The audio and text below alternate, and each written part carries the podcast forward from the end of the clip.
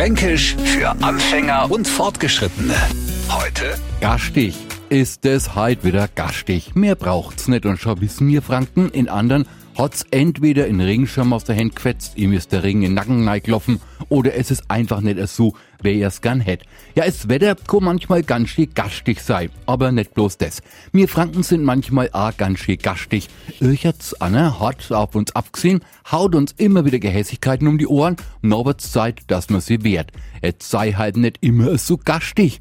Jetzt höre ich schon wieder in Neufranken, der sagt, ihr mit eurem Dialekt, macht mir nur wahnsinnig. Wenn das so weitergeht, spreche ich kein Wort mehr mit euch. Das finden wir dann übel, unfreundlich, fast etwas bösartig und wir fragen uns, was sind das jetzt wieder gar so gastig? Fränkisch für Anfänger und Fortgeschrittene. Täglich neu auf Radio F und alle Folgen als Podcast auf radiof.de.